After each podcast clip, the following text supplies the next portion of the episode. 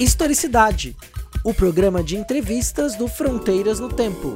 O meu, o seu e o nosso podcast de história. Olá, aqui quem fala é o CA e agradeço por estar ouvindo mais um episódio do Historicidade, aquele nosso programa de entrevistas do Fronteiras no Tempo. E hoje a conversa vai ser sobre Igreja Católica e espionagem na ditadura civil-militar. Para falar sobre esse tema, nós vamos receber o historiador Ginês Salas Neto, que é graduado em História pela Universidade Católica de Santos e mestre na mesma área pela Universidade Federal de São Paulo, a Unifesp. Atualmente, o Ginês vem atuando como professor da rede de Educação do Estado de São Paulo. Ginês, em primeiro lugar, muito obrigado por ter aceitado participar da Historicidade. Eu que agradeço o convite, prazer estar aqui conversando com, com, com você, CA. Estamos aí, espero que seja um papo proveitoso e que todo mundo goste. Ah, com certeza. Conhecendo você, né, da, da nossa relação próxima que tivemos durante alguns anos aí de Santos, eu tenho certeza que o nosso ouvinte vai gostar muito é, desse papo que a gente vai tá hoje, ter hoje. Eu já adiantei o tema, né, logo no começo. O ouvinte viu na, nas artes do episódio, no título, quando deu play. Né, então, vamos direto aí à, à nossa temática. Né, que a, a nossa conversa de hoje, né, ela vai girar né? O centro dela é em torno da relação de membros da Igreja Católica com lideranças e membros de baixo alto escalão do regime civil militar, especialmente entre os anos de 1967 e 1979. Depois a gente vai explicar o, motivo desse recorte para você. A gente não, o Ginês vai explicar. então, assim, é, é, muito interessante a gente observar né, que esse passado recente, que está tá muito vivo entre nós, né? Quer dizer, a ditadura está viva aqui ainda, né? não como regime, mas ainda como seus reflexos. A, a, anistia geral e restrita também provocou que essa ditadura continuasse viva, que não fosse solucionada, né? Então a gente até conversou isso no Historicidade Recente com a professora Alejandra. Né? E a gente sabe também que o que a gente chama de igreja católica não é um monolito, né? não é um bloco único. É, inclusive é repleto de setores, de visões até mesmo diferentes em torno do mundo da política. Então a gente sabe que setores distintos do clero, de ordens religiosas, e também dos leigos, dos fiéis, tiveram posturas muito diferentes durante, antes, durante e depois da ditadura civil-militar. Né? A tua pesquisa se focou, né, como objeto, na cidade de Santos. Né, a limitação geográfica da sua pesquisa se deu em Santos e especialmente na figura do bispo Dom Davi Picão, de setores do clérigo que eram declaradamente conservadores e a visão que os órgãos de repressão do regime construíram sobre o Dom Davi e outros personagens do clero de Santos. Então, antes da gente entrar propriamente dito nessa questão central, eu gostaria que você contasse para os nossos ouvintes os caminhos que levaram você à pesquisa que resultou na dissertação de mestrado intitulada Bispo, Clero e Ditadura Militar em Santos: A Visão da Espionagem, 1967-1979. Então, se a primeiro de antemão, é, de antemão é, corrigir um equívoco meu, que eu preciso lembrar quem fez parte dessa pesquisa que contribuiu para para que essa pesquisa ocorresse. Eu comecei a pesquisar a igreja, a relação igreja ditadura militar na quando na minha graduação na Unisantos e eu tive o privilégio aí de ter como orientador, né, você CA, que acompanhou a minha a construção aí, a produção da minha monografia e desde as madrugadas conversando sobre o WhatsApp, de, definindo, formatando o, a pesquisa e, enfim, aí eu prossegui com a minha pesquisa é, na, no mestrado, na, na, na, na, produção da dissertação lá na Unifesp. Mas eu não podia deixar de lembrar. Mas, é, eu vou enfim... aproveitar, viu, Ginesa, assim, vou aproveitar também, né, registrar, que eu herdei essa orientação do nosso querido Rodrigo Cristofoletti, que começou te orientando, Sim. depois ele foi assumir uma vaga no concurso da Universidade Federal de Juiz de Fora, e eu tive o privilégio de, de herdar essa, orientação que era dele, eu pude participar do seu trabalho. Muito bem lembrado, muito bem lembrado. Mas, é, enfim, é, respondendo a sua pergunta, César, durante muitos anos eu militei na, na Pastoral da Juventude e foi quase padre, eu gostava mesmo, enfim. Pastoral da Juventude que é um, uma organização da Igreja Católica e é uma organização de de um, de um viés progressista, a gente vai discutir isso melhor mais à frente também. E nesse período aí que eu militei na Pastoral da Juventude, as coisas no Brasil começaram a ficar nebulosas, assim, a gente pode dizer. Na última década, todos que se consideravam progressistas, é, passava ano e tudo mais, passaram a sofrer de alguma forma, a, a ter dificuldade para fazer seu trabalho, e na igreja, com o crescimento da renovação carismática e dos movimentos conservadores ligados a, a, ao olavismo, isso, isso se deu de uma maneira bastante intensificada. Né? Na verdade, se eu falar sobre é, movimento progressista na Igreja Católica, tem que falar que se viveu um inverno astral desde o pontificado de, de João Paulo II, né? Desde 1978 que o Papa polonês João Paulo II é, tornou a vida do, do, dos setores progressistas mais difícil e com o Bento XVI esse processo continuou, mas enfim, no Brasil nos últimos anos isso se tornou difícil para todo mundo, assim a gente pode dizer. Esse histórico de, de, de dificuldade de exercer, de fazer um trabalho é, é, com esse viés, é, foi, nesse processo que eu me aproximei é, já na graduação de temáticas ligadas à repressão, conservadorismo, resistência à ditadura, movimentos sociais, com certo, digamos assim, eu tenho que reconhecer um encantamento por um passado é, progressista da igreja e do país, carregado de um certo idealismo, por ouvir as pessoas mais velhas que eu falando que antes era diferente, era melhor e tudo mais, enfim. E daí eu senti a necessidade de, de conhecer e contar essas histórias. Foi nesse momento que eu me deparei com a figura de Dom Davi Picão, o mais longevo bispo de Santos, foi bispo titular de Santos durante 34 anos e que nunca foi unanimidade na opinião dos movimentos sociais, dos setores progressistas na Baixada Santista, mas que teve uma trajetória que eu entendi que deveria ser contada. E Dom Davi, ele assume como bispo titular de Santos em dezembro de 1966, e isso justifica bastante do, do, do recorte histórico da, da minha pesquisa. E aí eu achei interessante estudar a atuação do Dom Davi, do Davi Picão e do, do Claro de Santos é, até 1979, porque eu entendi que ali tinha muita coisa para contar, me deparei com outros personagens e dessa forma teve origem o meu objeto de pesquisa propriamente dito. Olha aí, foi, né? Então envolve uma série de questões, né, que tem relações é, pessoais, e você tem um tema para um doutorado, né? Estudar a questão da, das relações do progressismo da igreja com as transformações vindas com João Paulo II, a própria ascensão da renovação carismática, dá uma tese de doutorado, hein, Ginês? Olha, é um tema bom aí, hein? Olha, é uma, uma dica, é, dá um caldo muito interessante, com, com certeza, acho que vale sim.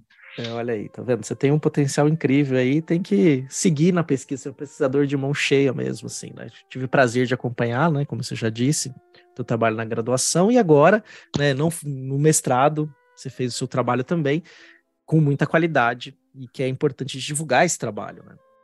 E já retomando algum ponto, até mesmo nessa temática que a gente está falando aqui, nessa né, bola que foi quicada, eu não posso deixar de aproveitar para chutar lá o gol, né? Pela tua pesquisa, deu para perceber que ocorreu uma mudança muito significativa no clero brasileiro pós 64, né? Depois do golpe especialmente, né? É, você consegue traçar um perfil é, para o nosso ouvinte do período anterior ao golpe militar, desse perfil da igreja, ou dos perfis da igreja no Brasil?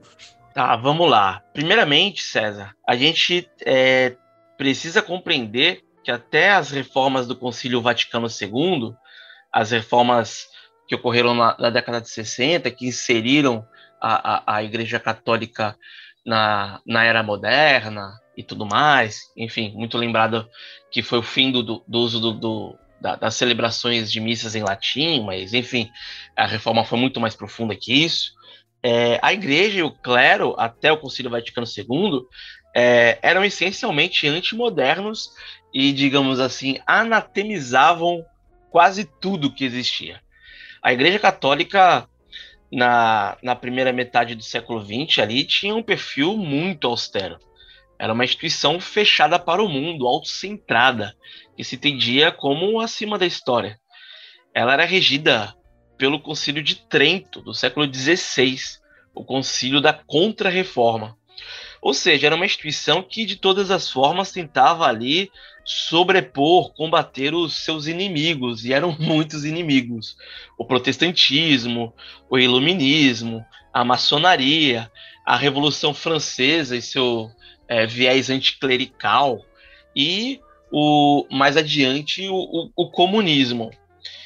É, ao longo do, do, do século XX, mas principalmente né, no, no, no, pontificado do Pio XII, que isso aí vai, vai ser muito forte ali nas décadas de 40 e 50, é, o comunismo se tornou o principal inimigo, justificando a elaboração de muitos documentos é, papais e, e episcopais aí, condenando o comunismo e tirando o sono de muito coroinha.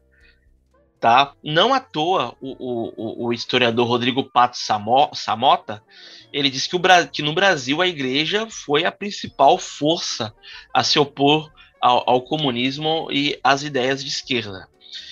Ao mesmo tempo, já no século XIX, já existiam setores minoritários que acreditavam que a igreja devia se abrir para o mundo moderno. Esses setores é, cresceram e ao longo do século XX foram se desenvolvendo e no Brasil isso se deu principalmente na década de 50 quando ocorre uma ruptura. O Brasil sempre teve uma influência muito forte, uma ligação muito forte com a cultura francesa. E nesse período o, o, a Igreja Católica é, no Brasil começou a ser fortemente influenciada por autores católicos franceses que defendiam que a igreja devia se abrir para a questão social, né? Uhum. Entre eles o Padre Lebré, o Yves Congar, Jacques Maritain, uma série de autores muito lidos nos seminários. Essa influência francesa, sem paralelo na América Latina, é, somada a outros acontecimentos históricos, como a Revolução Cubana em 59, e a influência de, de outras ideologias, como o, o nacionalismo econômico, contribuíram para que surgisse uma cultura político-religiosa que mais tarde foi sistematizada em um corpo de textos de teólogos latino-americanos e, e, que deu origem ao que a gente conhece e chama genericamente de teologia da libertação. Antes disso, na década de 50 também, mais precisamente em 1952, foi fundada a CNBB, a Conferência Nacional dos Bispos do Brasil. A CNBB, quando ela é criada, ela é criada sobre forte influência do Dom Helder Câmara, que foi o, o, o bispo brasileiro mais célebre do, do século XX, mais conhecido no mundo, e que é, é, é muito lembrado como bispo que denunciou a tortura no exterior, a tortura no período da ditadura, de, denunciava a repressão. Foi, é muito lembrado como um bispo é, que foi muito difamado pela, pelos setores conservadores da sociedade brasileira, mas que antes disso ele teve um papel é, administrativo na CNBB muito forte que deixou um legado. Ele exercia como secretário nacional da CNBB é, nesses primeiros anos de fundação da entidade, e diversos autores apontam que o Noelder Câmara, nesse período, ele é responsável por influenciar na nomeação de vários bispos que vão ser é, é, nomeados nos anos é, nesse período uhum. e bispos é, progressistas, né? Então assim essa a, a teologia da libertação, né? Esse fenômeno somada à atuação de bispos críticos ao regime, a, atuação da CNBB, porque assim, a CNBB, ela historicamente ela é uma entidade até hoje progressista. Tem teve atos ali na direção e atos conservadores. Um deles é o, o, o, período ali que ela foi o período de 64, ali os primeiros anos da, da, da, da ditadura militar em 64 ali,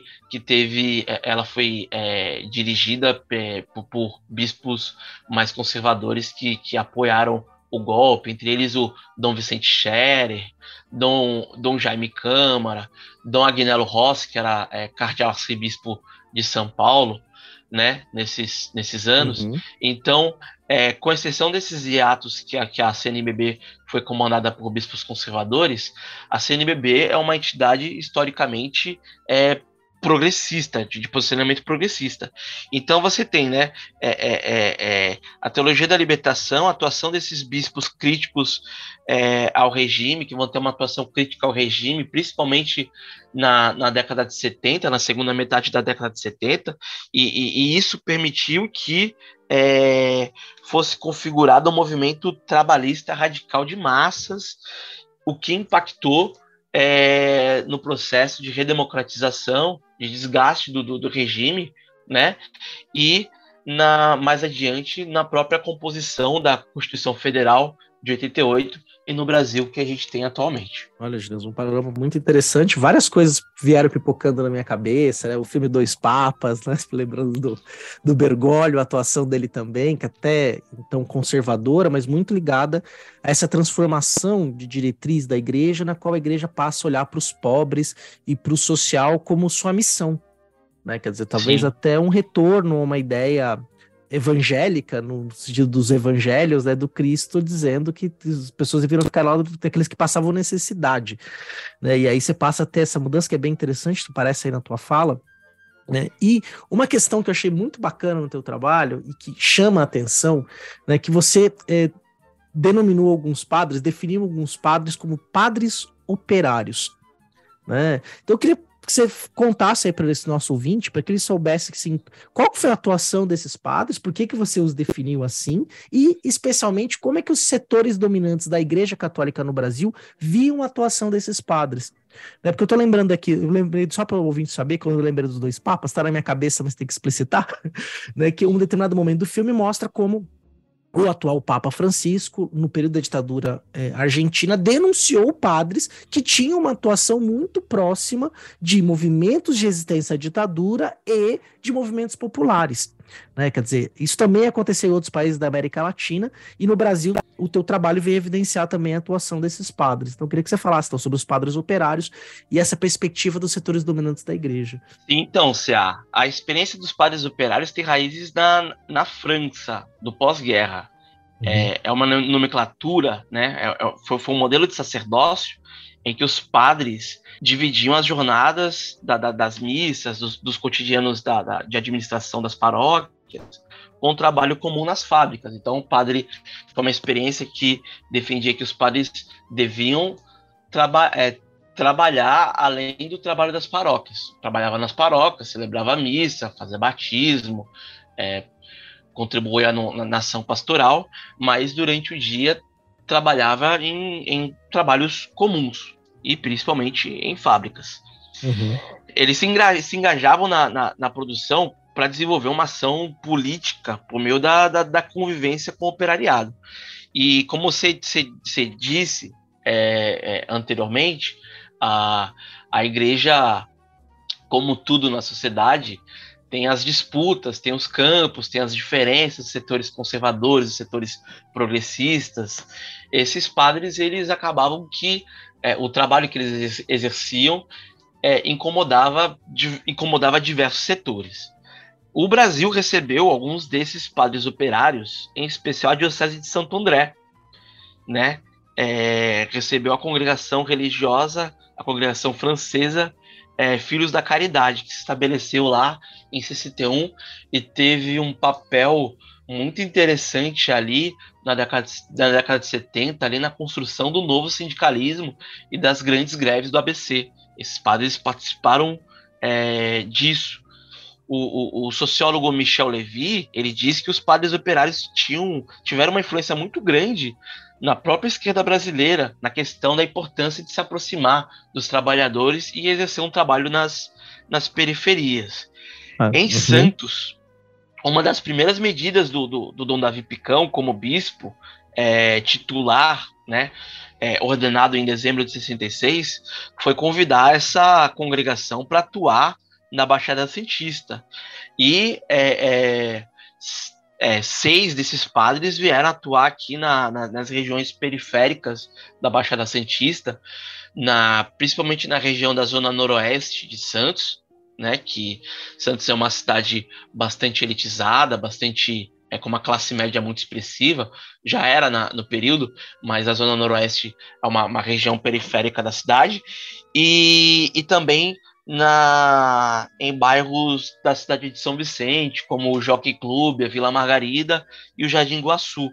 Também são, são regiões socialmente vulneráveis ali, regiões onde tem muita favela. É, na Baixada, é, eles rearticularam a Juventude Operária Católica, a JOC, que é, foi um ramo da ação católica e, e, e, que vivia ali entre 67, 68, até o momento em que foi desmantelada pelo, pelo episcopado brasileiro, a JOC vivia um momento de radicalismo muito forte e com muitos de seus militantes sendo presos aí no período da ditadura militar. Como esses padres, né, que atuavam na Baixada Santista, né, é, Alguns deles trabalharam na fábrica de, na fábrica de vidro de São Vicente, na, no polo petroquímico de Cubatão, né? É, e atuaram para rearticular a juventude operária católica que já estava mal vista, era vista como radical. Esses padres passaram a ser muito mal vistos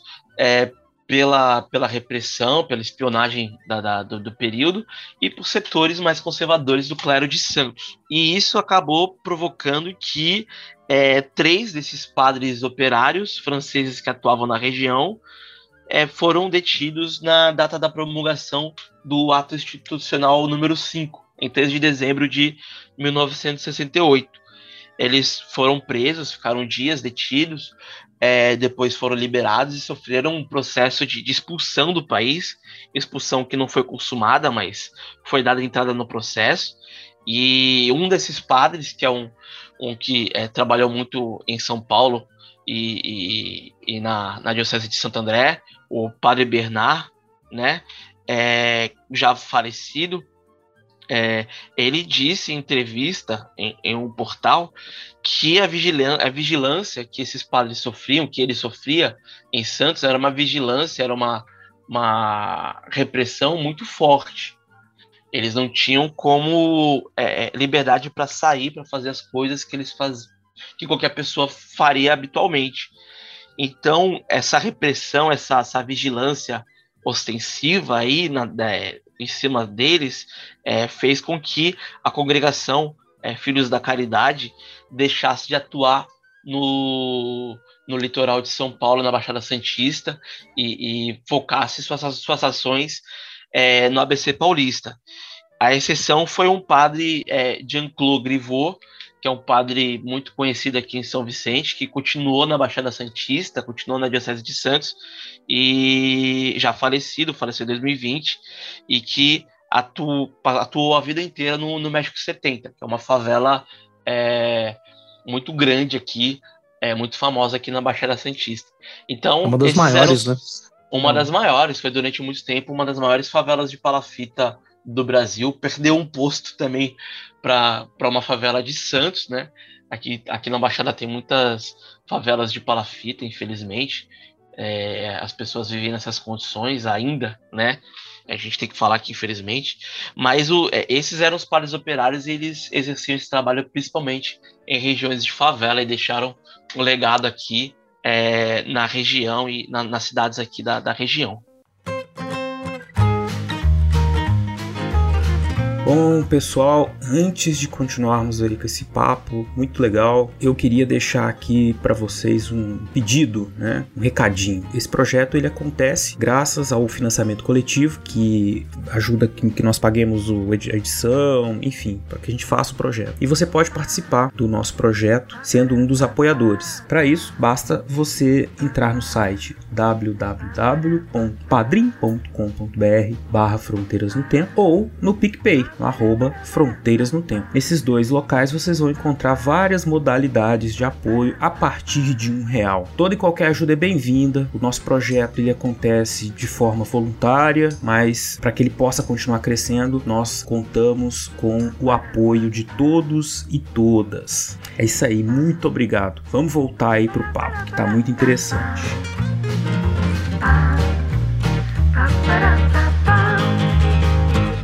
Nossa, Ginesé, é muito interessante, né? Essa, essa, essa história, né? E Dom Davi, conheci Dom Davi, né, na minha fase também é, de é, fiel, de leigo, né, leigo muito praticante da igreja, fui coroinha, né, eu me identifico também com sua trajetória, né, e Sim. coroinha, fiz acompanhamento vocacional para os estigmatinos, uma época da minha vida também, e o Dom Davi, a gente sabe que é, quem o conheceu sabe que ele não é longe de ser um comunista, né? É, muito longe disso. E um bispo ligado, então, às novas diretrizes da igreja, a CNBB, como você bem falou.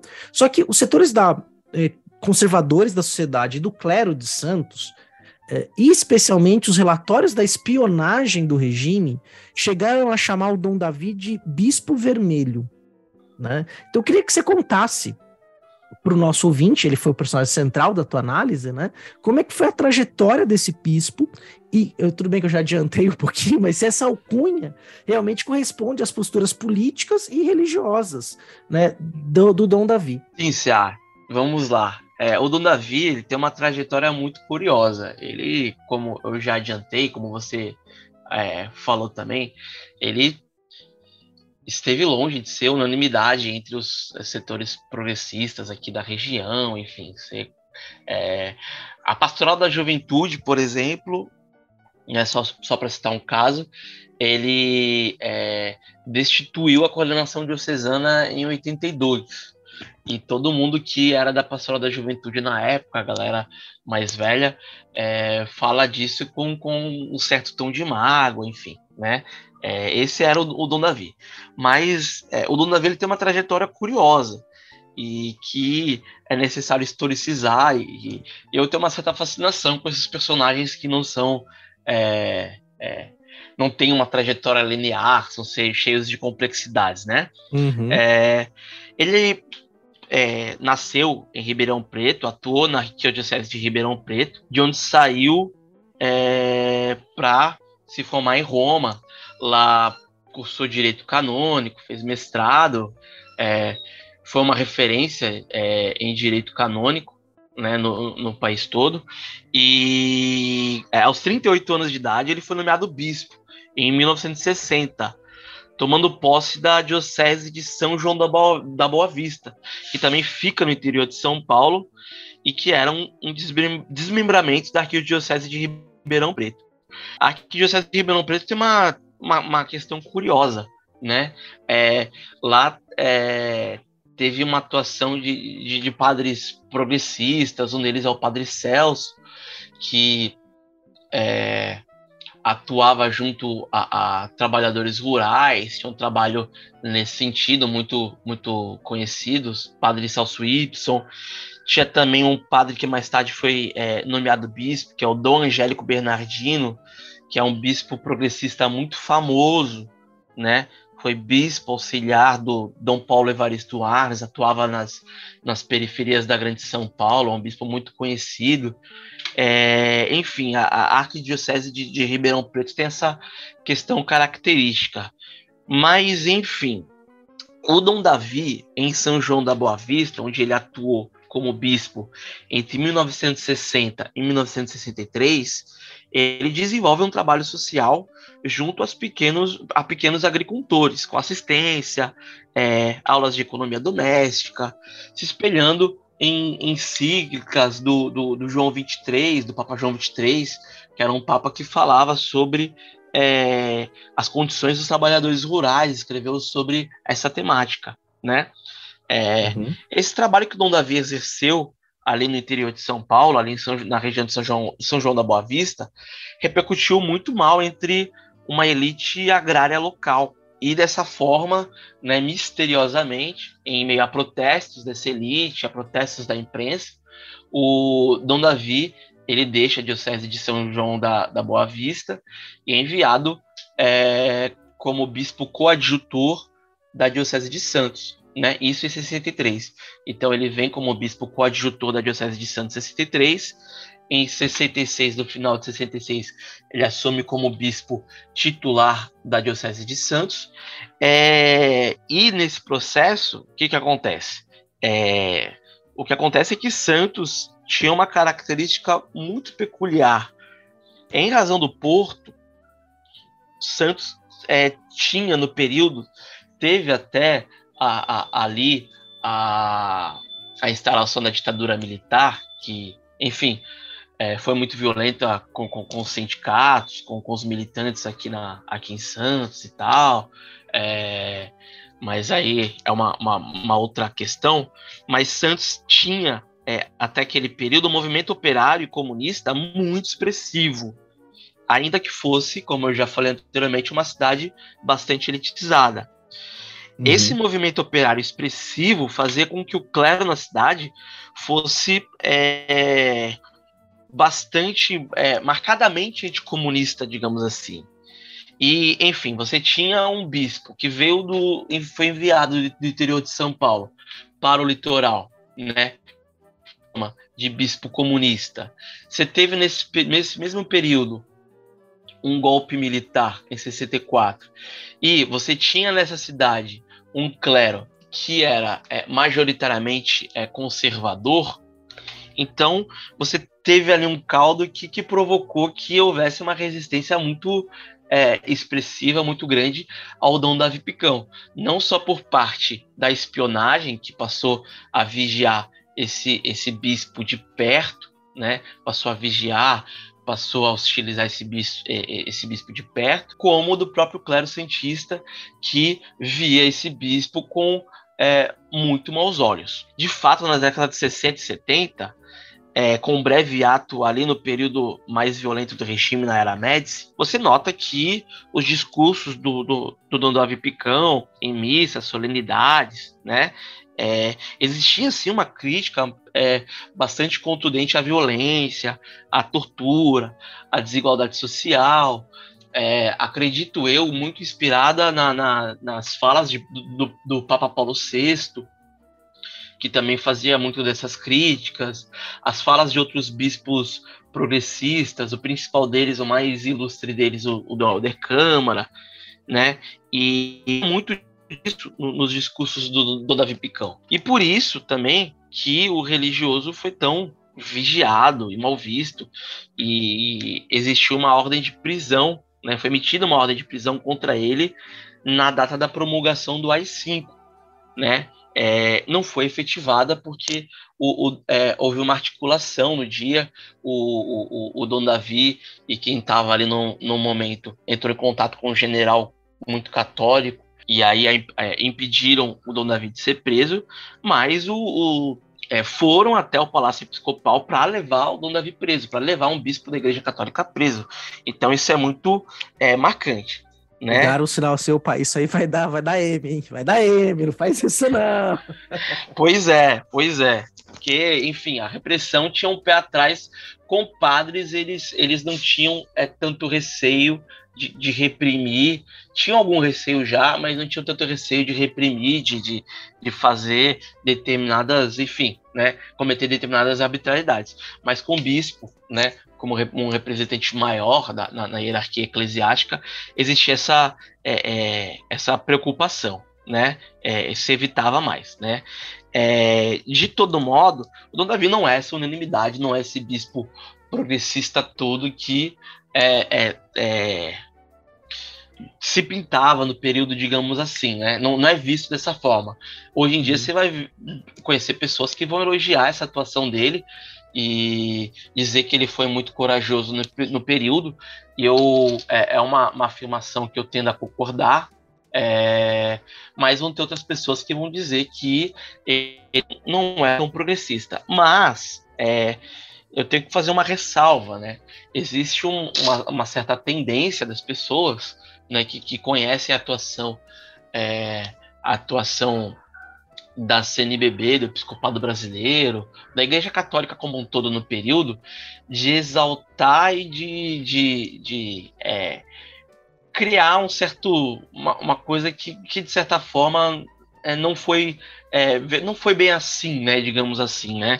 Existe uma tendência de, de se retratar é, é os bispos brasileiros do período como progressistas, libertários e, e algo do gênero. Defensores mas, da assim, democracia, né? defensores da democracia, mas enfim, é, em grande parte, é, esses que são citados dessa forma, eles foram. Mas uhum. é, é preciso ter um certo cuidado, né? É, esses bispos, né?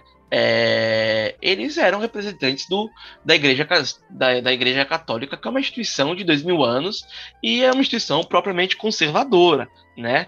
E, e mesmo é, é, é a, a, trajetória deles, da maioria deles, não vai ser uma trajetória, digamos, linear. Ele, a é maioria ser deles. progressista não significa ser contra os dogmas, né? Os dogmas se mantêm fortes, né? O, se mantém pilar forte. é esse, né? O pilar, a ética de vida, a visão religiosa, a visão de mundo, tá dentro dos dogmas, né? Então, ser progressista é até a página 5, né? Sim, com, não, exatamente isso, né? E aí tu vai ter é, também aqueles bispos, aqueles religiosos que foram mudaram de opinião ao longo do, do tempo, e normal. A, a, o próprio Papa, os, né? O próprio Papa, exatamente. Né? Eles, eles foram são sujeitos históricos. Dom Paulo Evaristo Arces, que foi o, o, o bispo, é, o arcebispo da maior cidade da América do Sul, e que foi uma pedra no sapato propriamente da ditadura militar na década de 70, é, antes dele ser tudo isso, em 64 ele apoiou o golpe né? É, uhum. O Dom Helder Câmara, ele foi é, é, muito, é, teve uma atuação muito forte no exterior, né? Desde o do, início contra a ditadura e tudo mais, mas em um dado momento ele, como é, é, ele tinha uma boa relação com, com o, o, o Castelo Branco, com o, o primeiro uhum. é, presidente ditador da ditadura militar, e como ele tinha uma boa relação com o Castelo Branco, ele achava que as coisas poderiam mudar, poderiam melhorar, ele chegou a verbalizar isso. Então a gente tem que ter muito cuidado quando for colocar esses personagens em caixinhas ali fechadas. Por outro lado, você tem também é, casos como o, o do Dom Eugênio Salles, arcebispo do Rio de Janeiro, né, cardeal arcebispo do Rio de Janeiro, inegavelmente conservador, inegavelmente conservador, mas que tinha o seu próprio meio de, de, de combater o, o, o, as arbitrariedades, né? Ele tinha um meio muito institucional de ligar para os generais, de ligar para o próprio presidente da República ali que estivesse no período e de é, ter seus pedidos, suas demandas atendidas. Então essa e isso é confirmado é, pelos bispos da época, né? O Dom Paulo Evaristo Arnes vai falar isso do, do Eugênio Salles. O Dom Valdir Calheiros, que era também era o bispo é, progressista ali do, do, do, estado do Rio de Janeiro, mais precisamente da diocese de Volta Redonda, ele vai falar muito bem do, do Eugênio Salles nesse período, dessa atuação que ele tinha de ligar para determinados setores e pedir para que é, um militante da, da, da JOC, por exemplo, fosse libertado, ou que um, pra, um padre fosse libertado, ou que para determinado, determinado preso é, que estivesse é, sendo torturado ou algo do gênero é, é, fosse libertado, enfim, isso é documentado. Então, assim, é, a atuação do, do, do, Davi é muito curiosa, mas ele não está isolado né, né, nesse, é, nesse lugar de, de, de, bispo que era visto como progressista, que, que é, fez duras críticas é, é, é, ao regime, né? Mas ao mesmo tempo não é tão progressista assim. Tem outros bispos que também estão nessa seara, né? Dom Eugênio é um exemplo, o próprio bispo da diocese de Santo André, que agora eu não me recordo o nome, que defendeu muito é, as greves do, do, do APC e, e, depois se tornou mais conservador com o tempo e defensor da renovação carismática é outro exemplo também, né? Então, assim, é, esse bispo que é muito famoso, agora esqueci o nome. Mas enfim, ele defendeu as greves do movimento grevista no ABC, teve uma atuação crítica à ditadura militar, depois se tornou mais conservador, mais é, reticente com, com as comunidades, a atuação das comunidades eclesiais de base, das pastorais sociais, né? Ele se tornou uhum. um bispo mais reticente, mas isso não apaga o, o, o, a atuação que ele teve ali junto aos trabalhadores, né? Isso não, não pode ser apagado. O fato de, desses personagens, ou de outros personagens, enfim, né, históricos, terem mudado de, de, opinião, de posição ao longo dos anos, não apaga a atuação que eles tiveram naquele outro período ali. Eu acho que isso que precisa ficar muito claro quando a gente discute a atuação do episcopado brasileiro. Isso é, é, é muito bem pontuado, né, Gilles, da, da, passagem humana mesmo. Né? Nós somos assim, né? Quer dizer, a gente é, é, exigir coerência de uma obra ou coerência de uma, de uma vida né? é, é uma coisa assim que é impossível até para nós, né? A gente muda, a gente tem novas experiências, tem determinados momentos que a gente é um pouco mais conservador para algumas coisas, mais progressistas para outras, né? O mundo vai se transformando, a gente muda com ele também, né? Então, isso é, isso é muito importante pontuar né, para a gente também não, não santificar e nem demonizar os nossos personagens. Se a gente falar isso em termos da igreja, faz mais sentido ainda. Né? Então, são, são, santos, não demônios, são homens, né? São clérigos, né? Que vivem também junto com a gente, né? Tem, que tem ali as suas necessidades, os seus desejos, os seus anseios, né? Que estão vivendo num, num mundo com uma responsabilidade muito grande de representação, de liderança, no caso dos bispos, de uma comunidade religiosa enorme como a católica do Brasil. E tem um ponto que é, que é bastante interessante, né? Você está falando ali é, da espionagem, né? Eu até queria que você falasse um pouquinho mais disso, como é que operava é, é, essa questão da espionagem. E aproveitando, pedir para que você também falasse qual foi a documentação que você utilizou na sua pesquisa. Né? Qual foi a, esse, esse acervo documental né, que entrou na sua pesquisa? Bem, Cia, é, na minha pesquisa eu utilizei o, o, os jornais é, locais da, da época, em especial o A Tribuna, que é o, o, o jornal de maior circulação até hoje na, na, região da Baixada Santista, e o extinto Cidade de Santos, ambos falavam muito da, da, da atuação da, da igreja, é, tinha uma coisa meio, meio provinciana, assim, né? mas eles falavam muito do, dos padres, da, das falas do bispo. É, Segunda-feira é, em um determinado período, isso vai mudando ao, ao longo do tempo, mas o Cidade de Santos, por exemplo, é, a, o sermão do bispo, a, a homilia do bispo era tema de, de, de, da matéria jornalística, eu acho muito curioso. Mas enfim, eu usei bastante na minha pesquisa isso. Mas é, os, os, principais documentos, como você falou, que, que eu utilizei, são os documentos produzidos pelos órgãos de vigilância, que geralmente as pessoas é, chamam genericamente de é, documentos do, do, do, DOPS, mas que na verdade uhum. era uma rede de vigilância muito mais complexa, ampla, descentralizada, a partir de 1968, principalmente, com é, ao, ao, ponto do, do, do, do Golbery, que foi o idealizador dessa estrutura de, de espionagem, dizer que ele teria criado um monstro. Então era é, a, a, espionagem na ditadura, né? E era algo muito extenso e descentralizado. Todos os departamentos, desde, desde a é, uma delegacia de polícia uma delegacia de polícia específica, ou aqui em São Vicente tem o, o, o batalhão dos caçadores, cada um é, tinha o seu próprio setor de, de, de, de vigilância. Né, nesse período aí. E ficava um vigiando os outros, era é algo bem complexo. Né? Esses documentos estão sobre a guarda do, do, do arquivo do, do, Estado de São Paulo. Né? É, eu optei por utilizar esses documentos porque é, essa documentação diz muito sobre a atuação do Clara de Santos, né? Uma, uma, uma, documentação farta, principalmente sobre o Dom Davi Picão. O prontuário dele é bastante, tem bastante documento. O segundo motivo é que esses documentos falam sobre é, acontecimentos, sobre episódios que eu não ia encontrar em nenhum, nenhum outro lugar né? A minha pesquisa é, é, é recente, então, é, para utilizar a história oral, é, a oralidade, por exemplo, para escrever minha pesquisa, era um desafio, porque, infelizmente, a maioria dos padres, a maioria das pessoas que acompanharam é, é, esse recorte histórico que, que eu, do qual eu tratei, já tinham falecido. Então, esses documentos da, da, da espionagem me ajudaram muito. E foi uma delícia, Cia, foi uma delícia utilizar esses documentos, porque é, em dados momentos dá para rir, né, do que esses agentes da, da espionagem escreviam, seja pela limitação deles, né, seja pelas é, pelas coisas que eles diziam que evidentemente não, não condiziam com a verdade.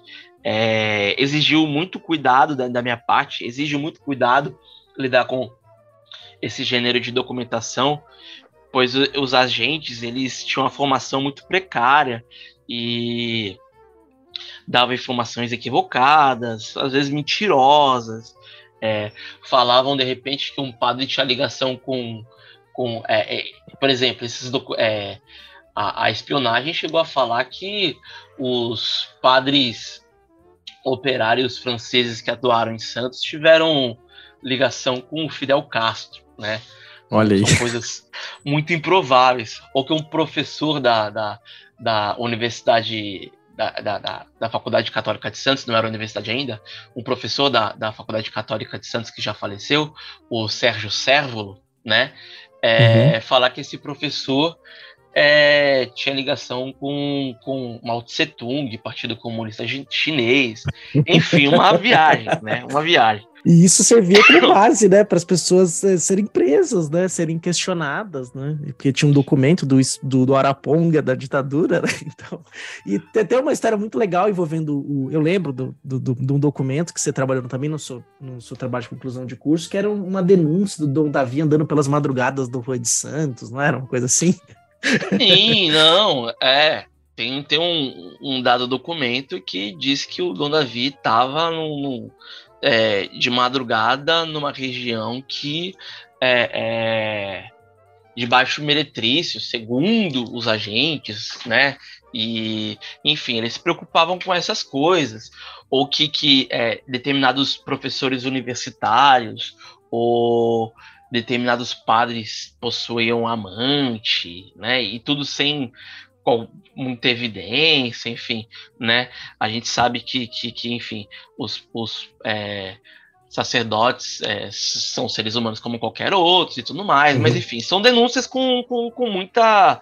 É, era uma violência, de certa forma, também, né? Falar sobre a vida pessoal desses personagens e ficar trocando informações e, e, enfim, era uma. Dá pra gente fazer um paralelo com a atuação do gabinete do ódio no, nos últimos anos, né, de, de, destruição de reputações feitos pelo sistema de espionagem do, do, do, regime?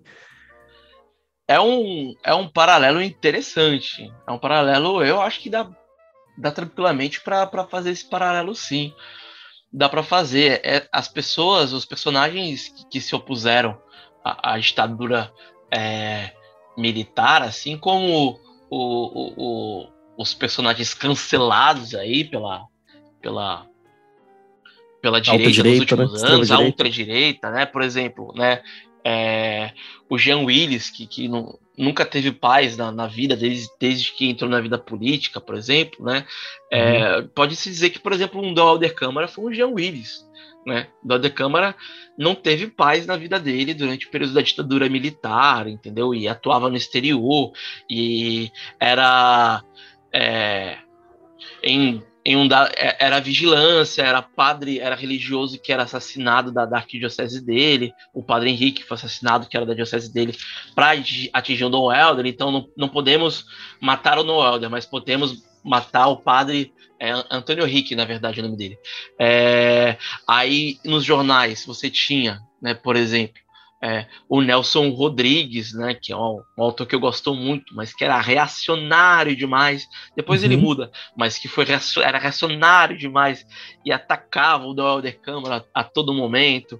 Ou então um escritor católico muito famoso, é, o Gustavo Corsão, que ao lá usava é, a coluna dele no jornal para atacar o, o Dom Helder, o, o Plínio Correia de Oliveira, que é ultraconservador, né, fundador da, da, da, da TFP, Tradição Família Propriedade, também pagava os jornais para é, é, pagava uma coluna para falar o que ele pensava, aí falava mal do Dom Helder, outro também que a gente pode colocar como um, um, um desses personagens, o Jean Willis, digamos assim, é, o, o Maré do Rosário, esses personagens que foram atacados nas últimas décadas, né? O Pedro Casaldáriga foi um bispo de, é, de São Félix da Araguaia e tinha uma atuação muito forte junto aos indígenas, é, é, junto aos poceiros, e que foi diversas Dom Pedro Casadélica foi diversas vezes ameaçado de morte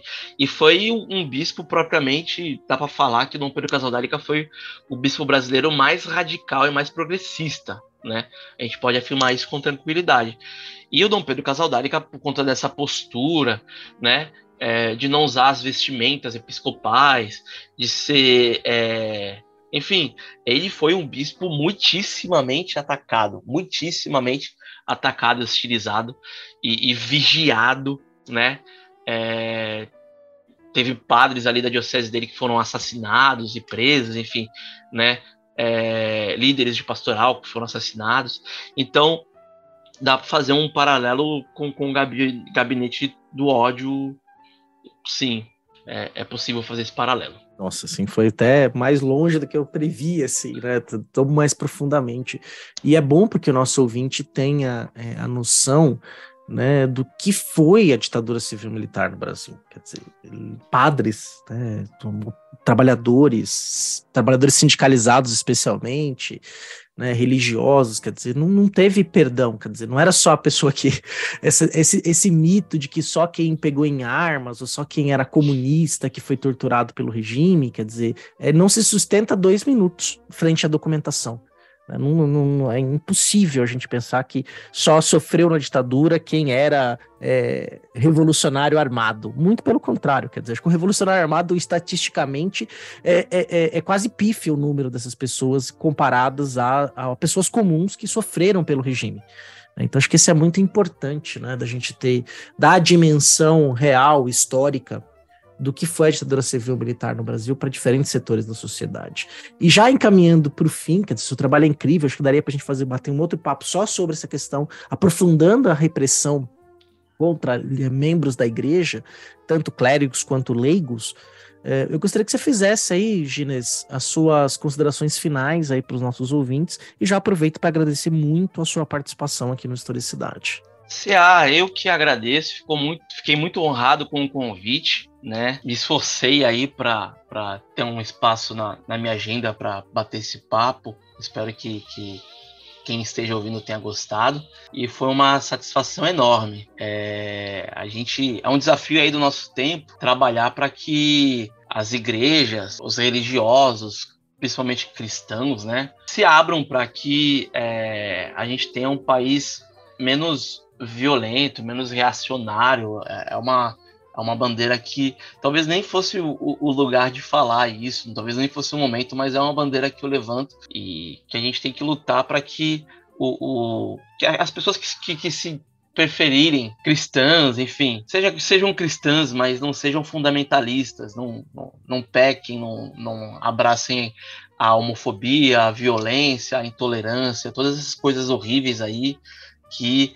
infelizmente estão muito presentes no Brasil. Então contar essa história e essa trajetória desses setores que de alguma forma é, se opuseram ao, ao arbítrio, se opuseram, é, é defenderam a democracia, né, é, mesmo com todas as limitações, é, também é uma oportunidade de, de, levantar essa bandeira de combate à intolerância, combate ao fundamentalismo religioso e tudo isso que tem feito tão mal para o Brasil né, nos últimos tempos.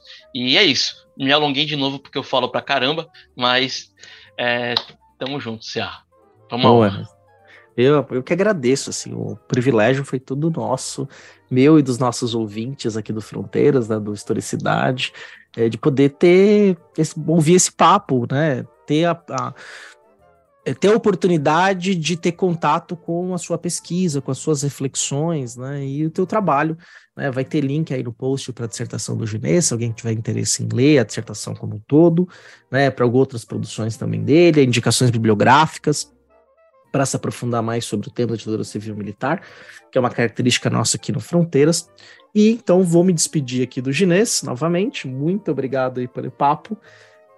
Não vamos despedir de você, ouvinte, por enquanto. Vai ter mais uns recadinhos finais, então fica com a gente mais uns minutinhos. Até breve.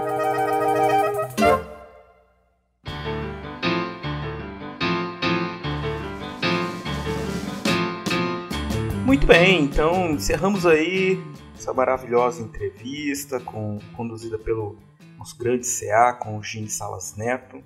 Papo muito interessante. Eu tenho certeza que nossos ouvintes gostaram muito, hein, Sérgio? Ah, sem dúvida, né? O Genês é um cara que tem uma leitura de mundo, uma leitura de história que é acima da média, vamos dizer assim, né? Então, uhum. produzimos aí um, uma conversa muito boa, né? Alguns pontos muito interessantes sobre como que a ditadura civil militar ela foi uma derrota generalizada para a sociedade brasileira em todos os seus sentidos, né? Não uhum. teve um setor da sociedade que não teve algum prejuízo, né? Do, de vários pontos de vistas com a ditadura civil-militar. Ah, é claro, né? Ditadura sempre vai ser pior, né? Porque você limita muito as possibilidades de, dos vários agentes sociais. Então, é importante trazer trabalhos como o do Gines, porque a gente pode é, refletir é, é, cada vez mais a demanda, né, para que a gente pense sobre esse momento é, é, é, maior. Né? A gente tem existe muita mitificação sobre esse momento, né? E aí o papel dos historiadores, historiadoras, pesquisadores é como o Ginês é mostrar aí como é, algumas né, das características desse desse momento coisa que é fundamental para a gente valorizar ainda mais a democracia. Né? Exatamente, né? essa memória viva da ditadura civil-militar, onde a gente falou isso no episódio passado também com a Alejandra, falamos isso em outros momentos no Fronteiras no Tempo. Vai ter link aí para os episódios relacionados à temática, pra você poder ouvir mais, né? Tem um Fronteira, uma trilogia do Fronteiras que e eu gravamos juntos, tem pelo menos três ou quatro entrevistas no Historicidade que abordam o tema da ditadura civil-militar, sob diversos parâmetros para você poder ali se aprofundar e, e ir além né, na temática, relembrar ou ouvir pela primeira vez esses conteúdos que nós produzimos. E nesse momento que a gente está vivendo, né, nós acabamos de sair de um período no qual, é, um período de um governo no qual o grande fiel da balança colocado por eles era a ditadura civil-militar. Era uma, era uma representação dos militares de volta ao poder, né, eleitos na figura de um capitão reformado, cheio de é, militares no primeiro escalão do governo, do alto oficialato, baixo oficialato, quer dizer, houve uma vinculação. E essa vinculação ao governo atual, embora essa negação da ditadura civil-militar não, não seja dos últimos quatro anos, ela é muito anterior a isso, mas esse grupo que esteve no poder queria fazer o quê? Olha, nós vamos retomar aquele passado glorioso, Great Brazil Again. é. Aquele momento né, da ditadura, que o Brasil crescia, não havia crime, né? Quer dizer, como a gente sabe que é, nós vivenciamos censura, omissão de informação, então uma série de outras questões que davam a ilusão de se viver em tempos que eram bons, tempos maravilhosos, quando na verdade não. É, é a mitificação né, do passado, tentar transformar um momento cheio de problemas, como, se fosse algo né, nostálgico, atrás dessa coisa de que ah, a época de ouro, tudo é melhor, coisas que a gente já falou aqui, né? que muitas vezes são argumentos utilizados especialmente com fins políticos. Uma pessoa que vai divulgar essas ideias que são negacionistas né, da história, são elas falam o contrário do que a historiografia mostra, justamente e o fim político qual é? Ué, promover uma agenda política conservadora, né, de dizer que a sociedade tem que ser assim, ou assado, que se ela não for desse jeito, é a ruína do mundo ocidental, do cristianismo, nada disso. Né? A gente tem, tem que pensar, e aí a, o que a gente traz para vocês pensarem é, com essas entrevistas é isso.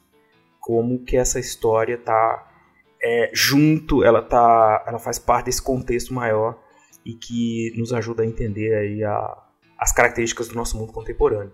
Mas é isso, né, CA? Então a gente está aqui com o nosso Fronteirinha, no Historicidades, né? Mais uma entrevista. E eu queria, antes de encerrar, lembrar de novo, né? Vocês já foram lembrados aí em alguns momentos, mas que esse nosso projeto é um projeto que é financiado pelos nossos padrinhos e madrinhas e nós gostaríamos muito de convidá-los e convidá-las a todos a participarem do nosso projeto, ajudando a financiar a produção do nosso podcast. E para vocês fazerem isso é muito simples, né? Basta que vocês é, procurem o nosso perfil no PicPay, que é o Fronteiras no Tempo, ou então entrem no site do Padrim, né, que é o www.padrim.com.br barra Fronteiras no Tempo. Lá vocês podem contribuir de 1 a 50 reais ou com quanto vocês puderem e quiserem. E desde já o meu muito obrigado a todos e todas que são os nossos apoiadores, padrinhos e madrinhas que estão conosco aí já nessa, nessa caminhada há muito tempo. Sem dúvida, Marcelo. E uma coisa também que você pode fazer, se você quer que as pessoas ouçam a sua voz, conheçam o seu trabalho de pesquisa, se inscreva para participar do Historicidade. Na descrição do episódio tem um link para o formulário de inscrição. Está aberto para pesquisadoras e pesquisadores da área de ciências humanas e sociais. Artigos, livros, projetos de pesquisa, projetos de extensão. É, estão todos aí abertos para que você venha participar conosco. Exatamente. Vem aqui divulgar o seu trabalho. Né? Nós temos um grande prazer conversar com vocês sobre os trabalhos que vocês têm feito aí né, nas suas respectivas universidades. Escolas, centros de memória, Centro de memória, onde for que você esteja atuando. Estamos abertos para ouvir. Exato. Então é isso, meu amigo. Encerramos aqui mais um episódio. É... queria agradecer a todos e todas que estiveram com a gente aqui até agora. E encontro vocês em breve. Até, Beraba. Um abração, meu amigo. Um abraço.